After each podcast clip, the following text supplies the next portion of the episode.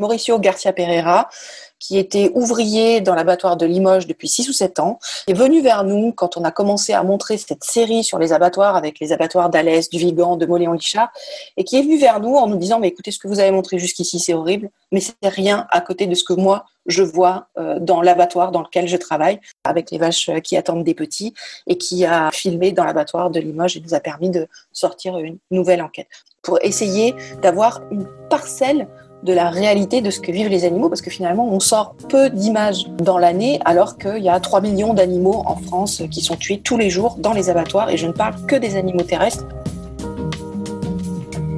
Brigitte Gauthier est porte-parole et cofondatrice de la célèbre association L214, de son nom complet, L214 Éthique et Animaux. Sa mère était infirmière, son père était ingénieur, elle a étudié la physique appliquée à Lyon. En 1993, elle décide d'arrêter de manger de la viande, ainsi que tout produit d'origine animale.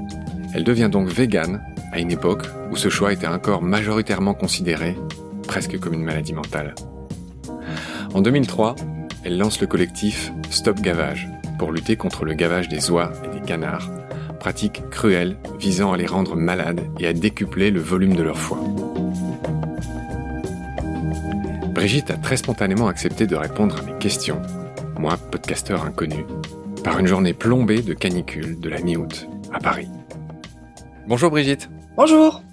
Alors, euh, vous êtes où là? Vous êtes en Alsace, près du siège de L214 non, non, non, j'ai dû déménager à Paris pour pouvoir justement me consacrer au travail que j'ai au sein de l'association en tant que porte-parole où euh, bah, je dois rencontrer un certain nombre de personnes, que ce soit euh, des personnes dans les institutions, des élus, euh, des personnalités politiques, des entreprises, etc. D'accord. Donc en deux mots, vous êtes à Paris. Je m'aperçois que ben, on est dans la même ville. J'aurais pu venir vous rencontrer. On fera ça, j'espère, euh, une autre fois. Je vous présente brièvement. Vous êtes Brigitte Gauthier. Vous êtes la dirigeante, si je suis bien renseigné, de L214 Éthique et Animaux. C'est le nom complet de votre association Loi 1901, qui est devenue rien de moins que la voix française de la protection des animaux. Hein, je crois que c'est les Inrocks qui ont dit ça en 2016. Vous avez un petit sourire, je vous vois sur Zoom. Euh, c'est un peu ça, vous êtes devenus les gens qu'on écoute en France qu'on n'écoute pas suffisamment. Hein. On nous entend, euh, nous on essaye de parler le plus fort possible, effectivement, pour essayer de faire prendre conscience de, du malheur qu'on provoque pour les animaux en grande quantité parce que ça concerne beaucoup d'animaux, en intensité aussi parce que aujourd'hui la façon dont on les traite, euh, on a poussé très très loin, par exemple, l'industrialisation de l'élevage, euh, les conditions d'abattage qui sont absolument terribles.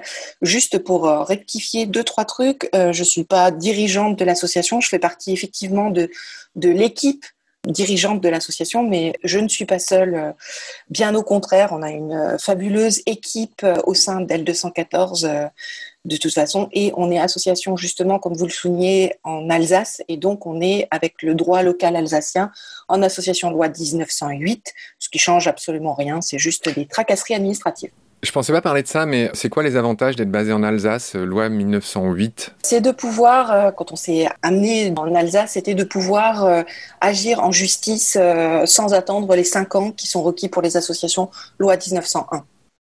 Ah, c'est particulièrement malin, je ne le savais pas et je suis ravi que vous ayez précisé ça. Alors, on va aller du général au particulier et on va essayer de faire simple pour tout le monde, ceux qui nous écoutent. Tout d'abord, un tout petit peu d'historique, on va vraiment pas se la faire très longue. L214 a été fondée en 2008 par des gens qui, au départ, militaient contre le gavage des oies et des canards. Est-ce que c'est ça? Alors, effectivement, c'était euh, des personnes qui avaient déjà fondé Stop Gavage, mais qui se connaissaient d'avant, justement, au travers de euh, rencontres qui s'appellent les estivales de la question animale qui ont lieu chaque été en France et qui sont des lieux de réflexion, de rencontres autour de la question animale. Et donc, on a démarré avec Stop Gavage donc sur une campagne bien précise. Et ensuite, on s'est dit, si on prend la question animale au sérieux, alors il faut absolument dégager du temps à plein de gens pour se consacrer entièrement à défendre les animaux. Et c'est ce qu'on a fait avec L214 en étendant en plus le champ d'action de Stop Gavage qui reste inclus dans L214. Très bien. Votre nom, le nom que vous avez choisi pour votre association, c'est le nom d'un article du Code rural que je vous laisse citer ou en exprimer le, contenu. Alors effectivement, L214 tire son nom du code rural qui dit que tout animal étant un être sensible doit être placé dans des conditions compatibles avec les impératifs biologiques de son espèce. Ça a été promulgué en 1976. Ça aurait dû changer radicalement euh, la façon, par exemple, euh, d'élever euh, les animaux et dans les faits, c'est une déclaration d'intention. C'est bien que les animaux soient reconnus en tant qu'êtres doués de sensibilité, d'être sensibles. Hein. Ça a été confirmé par le Code civil en 2015. Mais dans les faits, ça n'a rien changé aujourd'hui. Et c'est pas pris euh, en considération. Enfin, est-ce qu'on peut dire que les poules en cage, ça répond aux impératifs biologiques de l'espèce, euh, les, truies dans les stalles avec les petits qui têtent avec les barreaux, euh, la vache séparée d'avec son veau? Bref, il y a encore beaucoup à faire. En effet, tout à fait d'accord. Vous vous êtes fait connaître par vos méthodes. Vous avez une méthode qui est particulièrement efficace, qui consiste à diffuser des vidéos que je qualifierais de pirates. Vous allez peut-être rectifier. Euh, parlez-moi un peu de ces méthodes de manière extrêmement brève. En fait, on essaye de montrer ce qui se passe effectivement dans des lieux qui sont la plupart du temps clos, qui sont interdits au public, Olivier Falorni, qui est député et qui a mené une commission d'enquête euh, sur les abattoirs, disait que c'était quasiment aussi compliqué de rentrer dans un abattoir que dans un sous-marin nucléaire. Donc voilà, nous, on cherche simplement à rendre visible ce que l'industrie de la viande cherche à laisser cacher, de façon à bah, laisser chaque citoyenne, chaque citoyen, chaque consommateur, chaque consommatrice se positionner par rapport à ça. Mais si on n'a pas connaissance des données, c'est impossible de mener une réflexion autour justement de cette place qu'on accorde aux animaux, de ce qu'on leur fait subir. Ce que vous dites est évident. Vous faisiez l'analogie avec le sous-marin nucléaire. Alors vous, comment vous faites? Enfin, vous êtes obligé d'être en bisbille avec la loi pour euh, faire vos vidéos. Alors, je ne vais pas trop m'étendre là-dessus parce qu'il euh, y a une convention qui a été passée entre le ministère de l'Intérieur, la gendarmerie et deux syndicats agricoles, les majoritaires, la FNSEA, les jeunes agriculteurs, qui sont particulièrement hostiles à L214 et à ses actions, et qui fait qu'aujourd'hui, on est sous surveillance sans doute assez rapprochée et que bah, nos conditions d'enquête, malheureusement, on est obligé de les garder euh, les plus confidentielles possibles. Mais grosso modo, vous pouvez vous douter qu'on a des personnes lanceuses d'alerte qui ont accès à des lieux et qui nous permettent euh, de pouvoir venir prendre des images ou qui prennent elles-mêmes des images, etc., etc. Oui, vous êtes devenu une caisse de résonance pour des gens qui, comme vous dites, sont comme vous des lanceurs d'alerte et qui trouvent chez vous euh, la fameuse caisse de résonance. Voilà, exactement. Il y a quelques exemples assez célèbres. Il y a par exemple Sébastien, euh, qui est un des fondateurs aussi de L214, qui s'est fait embaucher, par exemple, en intérim pendant trois semaines dans un abattoir char à la messe. Ça, c'est une des choses qui est arrivée. Une autre, c'est Mauricio Garcia Pereira, qui était ouvrier dans l'abattoir de Limoges depuis 6 ou 7 ans et qui est venu vers nous quand on a commencé à montrer cette série sur les abattoirs avec les abattoirs d'Alès, du Vigan, de Moléon-Lichard et qui est venu vers nous en nous disant mais écoutez ce que vous avez montré jusqu'ici c'est horrible mais c'est rien à côté de ce que moi je vois euh, dans l'abattoir dans lequel je travaille. Avec les vaches gestantes voilà, avec les vaches euh, qui attendent des petits et qui a euh, filmé dans l'abattoir de Limoges et nous a permis de sortir une nouvelle enquête. Donc voilà, ça peut être différentes euh, façons de faire pour essayer d'avoir une parcelle de la réalité de ce que vivent les animaux, parce que finalement, on sort peu d'images dans l'année, alors qu'il y a 3 millions d'animaux en France qui sont tués tous les jours dans les abattoirs, et je ne parle que des animaux terrestres. Les, les animaux aquatiques sont comptés en tonnes et même pas en individus. Très bien. Enfin, très bien, c'est vraiment pas le mot. Ok. Il y a quelque chose que je voudrais mettre derrière nous, que j'ai fait hier avec Ananda, euh, Ananda Guillet de Cocopelli, que je trouve qui est une, une association sœur de la vôtre. Eux, c'est les semences libres et reproductibles. Vous, c'est la, c'est la protection animale. Je trouve que ça va ensemble et je suis content de vous interviewer euh, coup sur coup, en tout cas chronologiquement. Je ne sais pas si je les passerai au, même moment. Bref, la question que je vais vous poser, c'est une question pareille de transparence. Vous êtes 17 euh, personnes salariées chez L214. Je voudrais juste parler un peu du fonctionnement. Euh, est-ce que c'est le cas? Alors, on est aujourd'hui 75 personnes salariées. Euh, ah, donc au chiffre chiffres. un tout petit peu. on est aujourd'hui 75 salariés avec un budget aux environs de 5 millions d'euros qui sont donnés à 90% par des dons et 95% de ces dons sont des particuliers. On a 43 000 membres et donatrices, donateurs euh, qui nous donne toute cette énergie pour mener. Alors, d'un côté, les enquêtes qui sont vraiment euh, la face très connue de L214, mais L214, c'est pas seulement ça, c'est aussi euh, des discussions avec. Alors, il y a la communication pour montrer ces images et les montrer au grand public sur les réseaux sociaux, auprès des, journalistes, etc. Mais on discute aussi avec les entreprises, par exemple, pour leur demander d'arrêter les pratiques les plus cruelles envers les animaux. Et on a convaincu, par exemple, plus de 150 entreprises à renoncer aux œufs de poule élevés en cage. Et là, on est en train de se battre pour les poulets, notamment, euh, on essaye de convaincre euh, les supermarchés Lidl d'arrêter euh, d'utiliser le corps de poulets qui ont été euh, élevés dans les pires pratiques d'élevage et d'abattage. On essaye aussi de convaincre euh, les politiques à tous les échelons, par exemple au municipal, on avait plus de 300 candidats tête de liste engagés sur notre charte qui a des engagements dans tout un tas de domaines qui peuvent aider à alléger un peu ce qu'on fait subir aux animaux. On a un département éducation euh, qui propose des activités dans les écoles, mais aussi du matériel pédagogique euh, à disposition des, des enseignants, qui édite d'ailleurs mon journal animal qui est très sympa. Et puis, on a tout un pan sur la végétalisation de l'alimentation, de l'accompagnement individuel avec Vegan Pratique et son Veggie Challenge, avec l'accompagnement des restaurateurs euh, sur Vego Resto ou des collectivités avec notre site Improved Food. Donc, vraiment, on a un panel d'actions très, très large qui fait qu'aujourd'hui, effectivement, euh, la toute petite association euh, compte aujourd'hui 75 euh, euh, salariés, tous très déterminés à faire avancer la question animale, à avoir des résultats très concrets pour essayer de, soulager les animaux aujourd'hui, avec toujours cet objectif, cette vision à long terme d'une société qui ne considère plus les animaux comme des ressources à notre disposition, mais bien comme des cohabitants, des cohabitants de notre planète. On va faire un petit point euh, théorique. Il y a un mot que j'ai vu en lisant des articles sur vous, en me renseignant, c'est vous avez une approche welfariste vous allez nous expliquer ce que c'est et vous êtes aussi abolitionniste. Je voudrais que vous nous expliquiez ces positions philosophiques et aussi bien sûr me parler de ce mot qu'on vous colle et qui est exact. Vous êtes antispéciste. Voilà, trois mots que je voudrais que vous m'expliquiez le plus simplement possible, s'il vous plaît. Donc avec L214, on est effectivement euh, opposé au spécisme. C'est une discrimination qui fait qu'aujourd'hui, euh, manger un steak, euh, notre désir de manger un steak va compter infiniment plus euh, que, par exemple, l'envie de vivre d'une vache.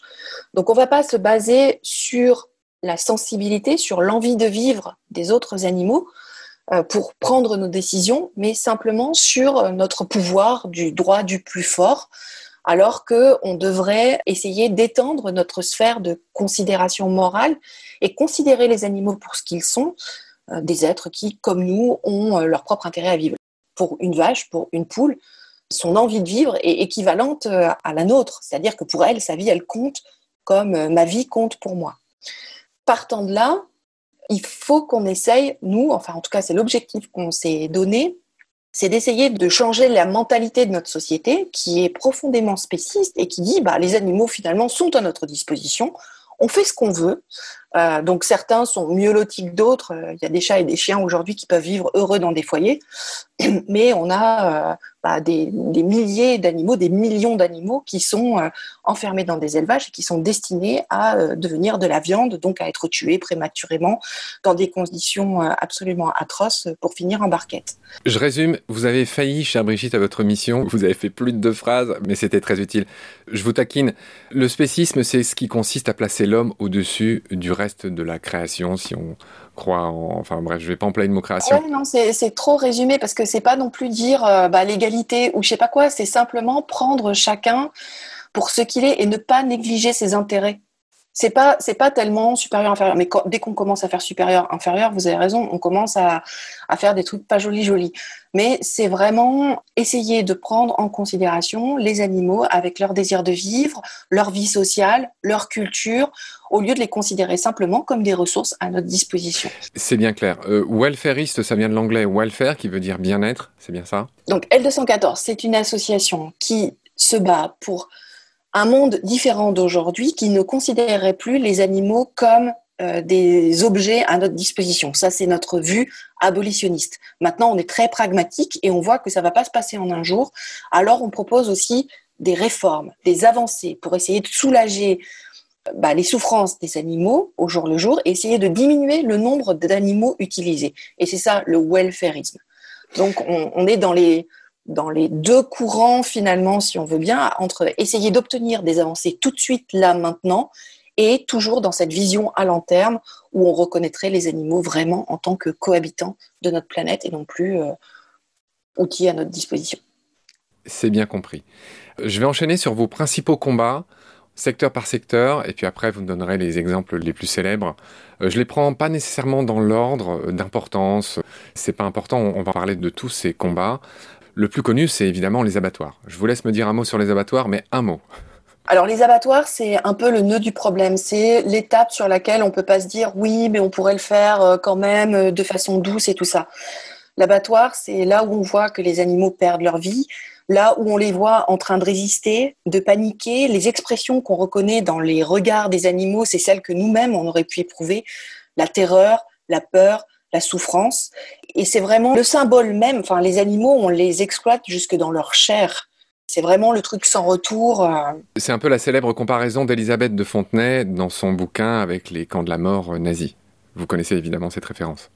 Oui, oui, oui. Alors l'idéologie nazie, elle était sur euh, essayer de détruire euh, des gens. Nous, je pense qu'il n'y a même pas cette dimension volontaire de méchanceté très caractérisée, enfin vraiment, mais simplement une habitude, une culture qui font que bah on s'est habitué finalement au mal qu'on fait avec les animaux. Et on a poussé ça de plus en plus loin, notamment avec l'industrialisation qui a multiplié le nombre de victimes. Mais bon, on enfermait des animaux dans des cages bien avant l'industrialisation, on les tuait bien avant l'industrialisation. Les cochons tués dans la cour de la ferme hurlent euh, d'une façon euh, très explicite euh, leur souffrance. L'abattoir, c'est vraiment le symbole de cette exploitation qui pousse très très loin ce qu'on fait, fait subir aux animaux. Il y a un exemple que je voudrais donner, je, pense qu'il sera parlant pour vous.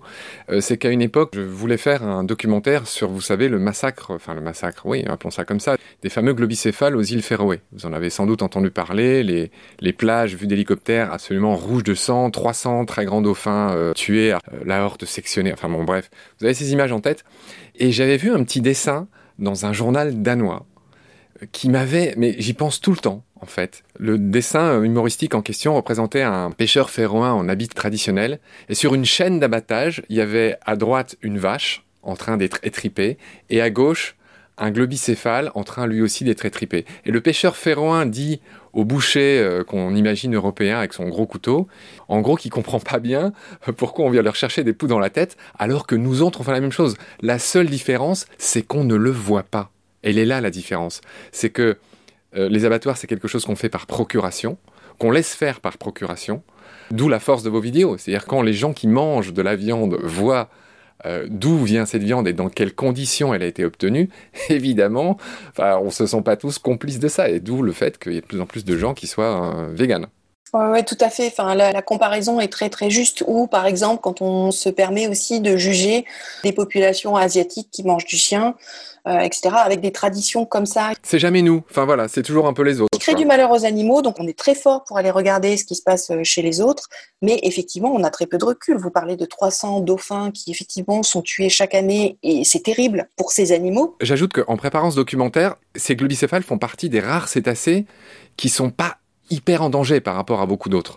Les globicéphales se portent plutôt bien, il y en a partout. Enfin voilà, mais effectivement. Pour chacun de ces globicéphales, c'est la perte de la vie, c'est la panique. Certes, oui, bien sûr. Et tout ça. Mais effectivement, si on raisonne en tant qu'espèce, mais l'espèce en elle-même, elle s'en fout. Enfin, une espèce, justement, n'est pas un être sensible, etc. J'avais cité cet exemple, non pas pour défendre les Féroins, pour qui j'ai de l'amitié, j'ai des amis danois et même Féroins, mais juste pour dire que, en fait, c'est la différence entre ce qu'on voit et ce qu'on voit pas.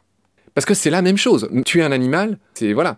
Il y a même des chances que ces dauphins soient finis, entre guillemets, bon, vous allez peut-être trouver à redire, plus rapidement que certaines vaches qui sont à moitié escagacées. Je ne sais pas. Après, là, c'est un peu. Clairement, les conditions d'abattage pour les, dauphins globicéphales euh, ou euh, pour les animaux dans les abattoirs. Oui, c'est pas idéal. Des méthodes extrêmement violentes de mise à mort, qui ne sont pas des euthanasies qui sont faits dans l'intérêt des animaux, mais bien qui sont faites pour bah, finir en viande.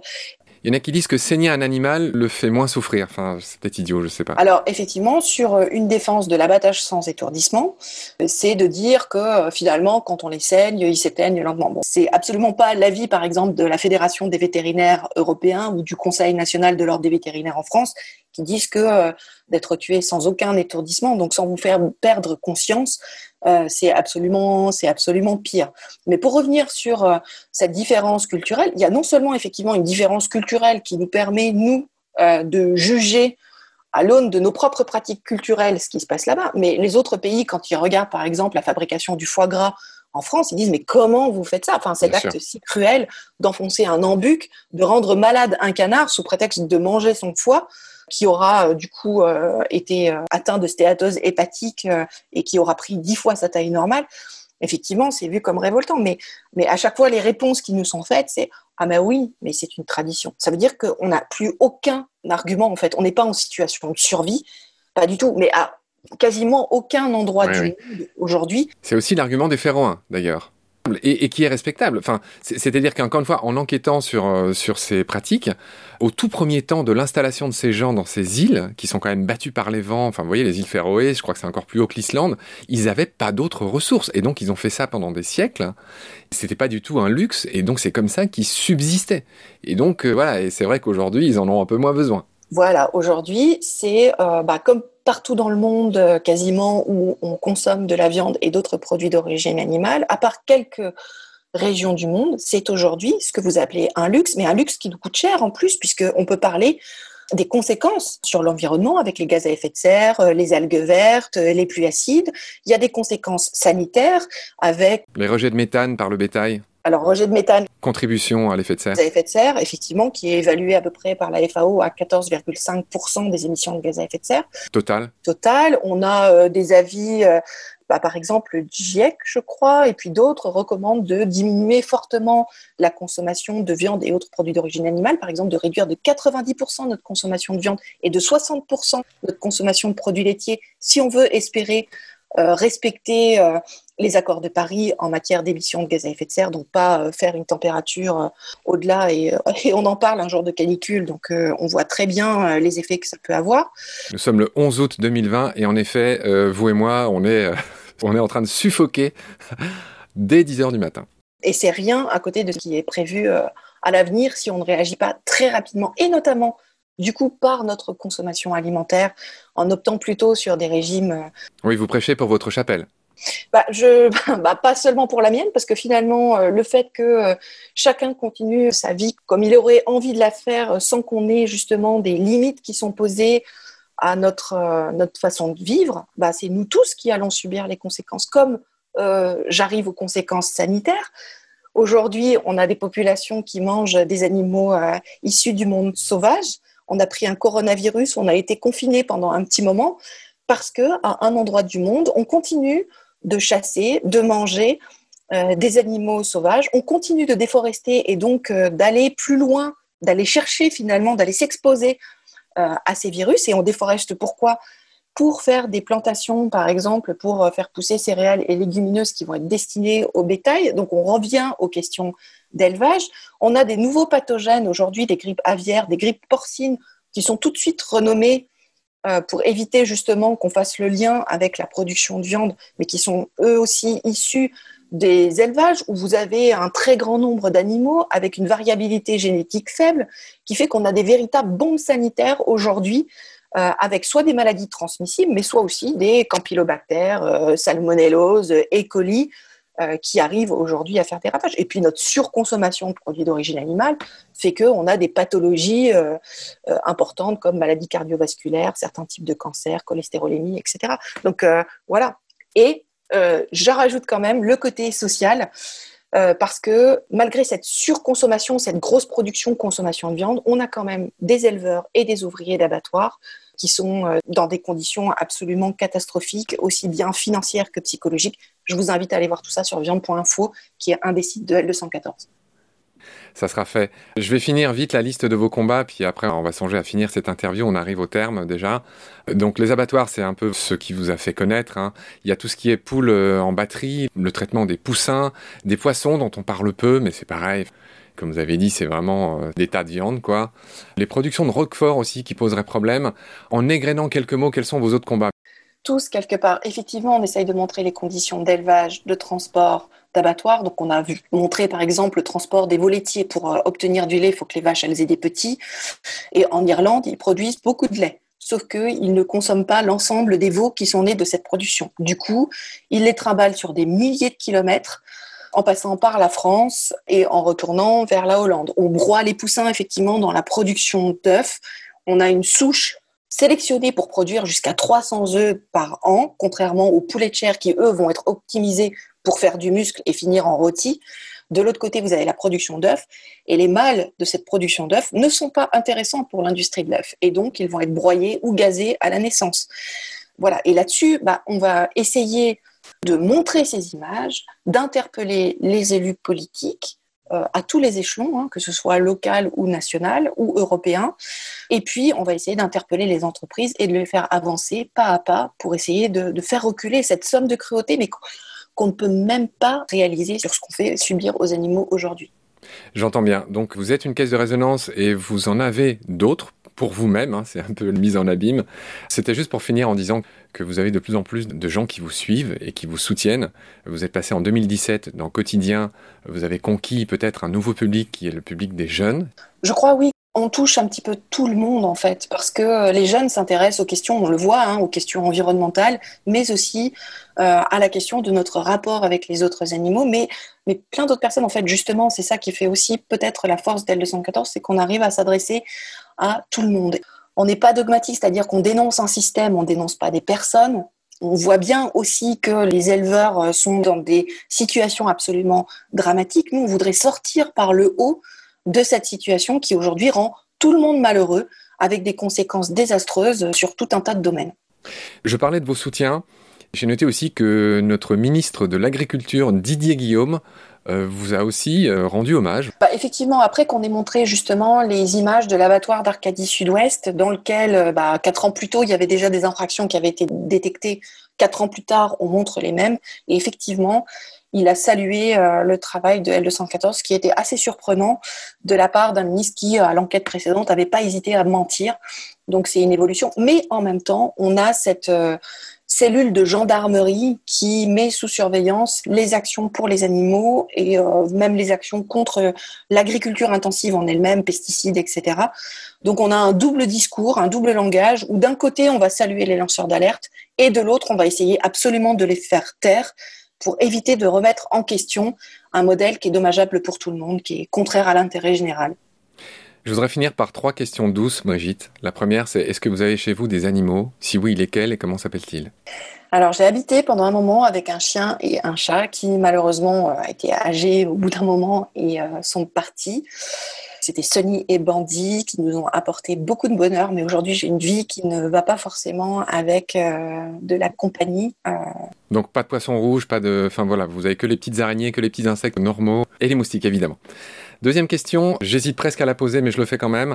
Brigitte, Brigitte, hein, Brigitte Bardot, Brigitte Gauthier, vous avez un prénom qui est un prénom assez marqué dans la culture de la protection animale. Ouais, oui, oui. Bah, c'est pas de ma faute. Hein. Il faut que je m'en prenne à mes parents. Mais euh, effectivement, c'est une personne qui n'a pas hésité à laisser tomber euh, une carrière qui était toute tracée et qui paraissait plutôt euh, idyllique pour se consacrer justement à la défense des animaux et qui n'a jamais renoncé malgré. Elle est sympathisante de votre mouvement? Euh, oui, oui, elle soutient L214. Y compris euh, de manière sonnante et trébuchante C'est arrivé à la Fondation Brigitte Bardot de nous filer un coup de main euh, bah, il y a quelques années, effectivement. Ouais, ouais. D'accord. Très bien. Je, je, finis ma dernière question, qui est une question narcissique. Le titre de mon podcast, c'est Baleine sous gravillon. Je voudrais savoir si ce titre vous inspire quelque chose. c'est pas du tout obligé, mais si oui, qu'est-ce que ça vous inspire? Eh bien, nous, l'expression, c'est éléphant sous le caillou. Euh, et ça rejoint un petit peu ça, c'est d'essayer de montrer, d'essayer de creuser les sujets, d'essayer de montrer euh, ce qui existe sous euh, le morceau émergé de l'iceberg.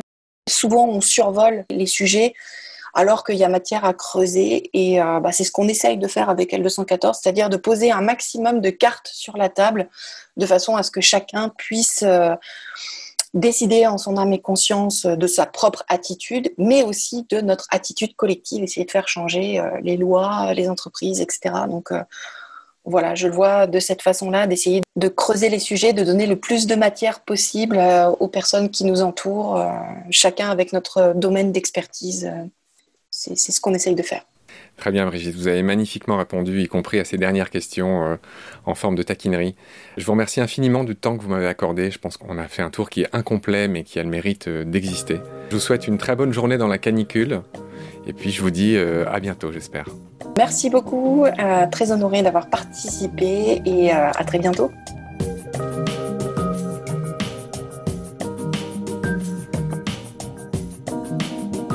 C'est la fin de cet épisode. Merci de l'avoir suivi. Rendez-vous tous les mercredis et les dimanches pour de nouvelles découvertes. Merci de partager le lien de Baleine sous Gravillon et de vous abonner sur votre plateforme d'écoute si vous avez aimé. Des étoiles et des commentaires sont indispensables pour être mieux référencés et j'en ai beaucoup trop peu pour l'instant. Pourtant, grâce à eux, le podcast serait spontanément proposé à davantage d'auditories. Baleine sous gravillon est fait sans aucune aide, sans pub. Il me prend tout mon temps depuis quelques mois et n'est pas monétisable. Celles et ceux qui le souhaitent peuvent donc aussi m'aider en faisant un don sur le site Tipeee. Merci par avance. Vos critiques, conseils, suggestions et idées sont aussi les bienvenus sur la page Facebook de Baleine sous Gravillon que j'alimente et consulte tous les jours.